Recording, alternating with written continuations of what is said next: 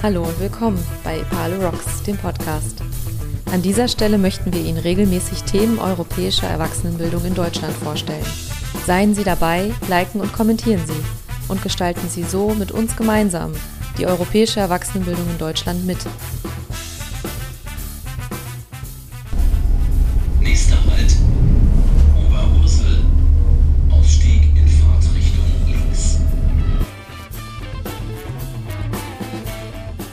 Nach diesem Einstein-Motto, jeder ist ein Genie und wenn ich einen Fisch auf den Baum schicke, wird er ewig verzweifeln. Hauptsächlich, weil wir das schon immer so gemacht haben ne? und da kann man es ja weiter so machen. Ne? Das ist immer so die Einführung ne? ja. ähm, Ja, heute geht es um Steller. Äh, und die Frage ist natürlich, was ist das eigentlich? Ja, was ist das eigentlich? Um genau das rauszufinden, sind wir von Nepal nach Oberursel gefahren. Dort veranstaltet heute das Erasmus Plus Projekt Stella ein Multiplikatorentreffen. Das Projekt möchte bald sein abschließendes Handbuch veröffentlichen und heute erste Ergebnisse vorstellen und mit uns diskutieren. Stella steht dabei für Staff's European Lifelong Learning Academy. Aber worum geht's eigentlich in dem Projekt? Viele Jahre beschäftigen wir uns schon äh, mit Partnern aus Europa mit der Frage, wie ist es möglich, dass Menschen mit Behinderung genauso leben können wie Menschen ohne Behinderung. Herr Thiele leitet den Internationalen Bund in Hessen Mitte. Schon seit vielen, vielen Jahren arbeiten er und sein Team in europäischen Projekten und versuchen dabei, durch Bildung das Leben von Menschen mit Beeinträchtigungen einfacher zu machen. Die Themen sind überall dieselben. Es geht um Wohnen, um Selbstständigkeit, Eigenständigkeit, Arbeit und Beschäftigung. Die Eigenständigkeit von Menschen mit Beeinträchtigungen ist wichtig. Aber warum wird das heute so häufig betont? Dass sie ernst genommen werden, sich einbringen können, ist, glaube ich, die entscheidende Größe. Was ja oft in der Behindertenhilfe nicht so das Thema war, da wurde alles gemacht für die. Und jetzt sollen sie halt lernen, auch selbst was zu organisieren, was sie nämlich können. Das ist echt spannend. Ein Projekt, das im Ansatz schon versucht, die Zielgruppe selbst mehr zu Wort kommen zu lassen. Jetzt frage ich mich, wie ist die Idee zum Projekt eigentlich ursprünglich entstanden? Wir haben ja im Jahr 98 die Karawane 2000 für Vielfalt und Verständigung in Europa gegründet. Und dieses Netzwerk hat dann, haben sich Partner darüber kennengelernt, die mit Behinderten arbeiten.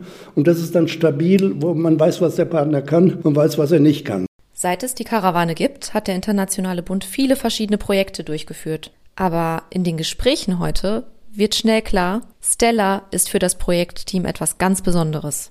Warum?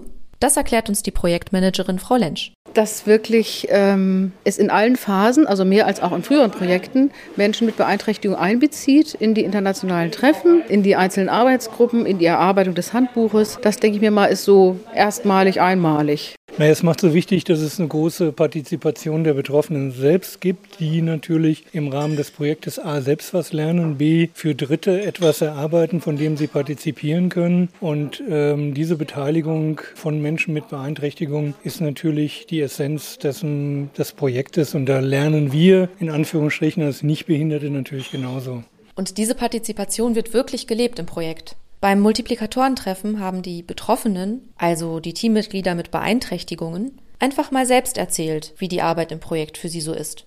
Und das mit Erfolg findet auch Peter Furt vom Projektmanagement. Ich glaube, bei der Präsentation heute ist deutlich geworden, dass die Menschen mit Behinderung auch den Prozess, wie sie etwas entwickelt haben, selbst darstellen können. Dieser Punkt scheint allen positiv aufgefallen zu sein, denn beim Multiplikatorentreffen wird er auch in Gruppendiskussionen immer wieder aufgegriffen.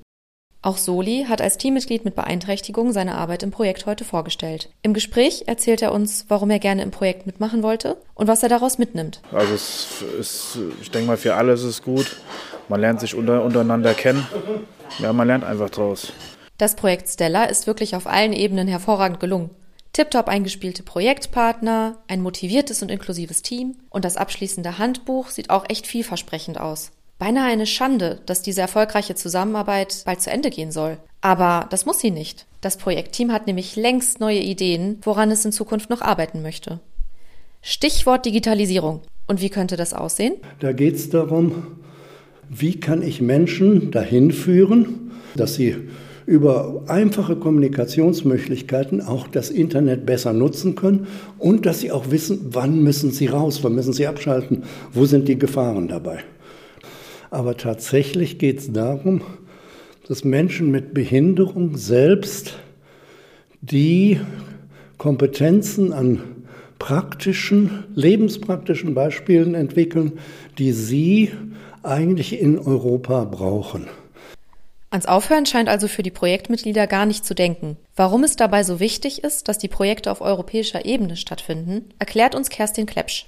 Im Projekt Stella kümmert sie sich um Social Media und Kommunikation. Tatsache ist aber, wenn wir Inklusion leben wollen, wenn wir Bildung vermitteln wollen, dass wir das nicht national abgrenzen können. Das würde das Thema so beschränken und deswegen finde ich, kann man das nur in einem europäischen Kontext sehen, wenn nicht sogar manchmal über Europagrenzen hinaus. Das Multiplikatorentreffen war wirklich eine tolle Gelegenheit, das Projekt Stella kennenzulernen. Auch wir von Nepale konnten viel daraus mitnehmen. Wenn Sie jetzt neugierig geworden sind, haben Sie gleich mehrere Möglichkeiten, sich weiter über das Projekt zu informieren. Es hat bereits auf Epale geblockt und wird auch auf der Seite der Nationalen Agentur Bildung für Europa nochmal genauer vorgestellt.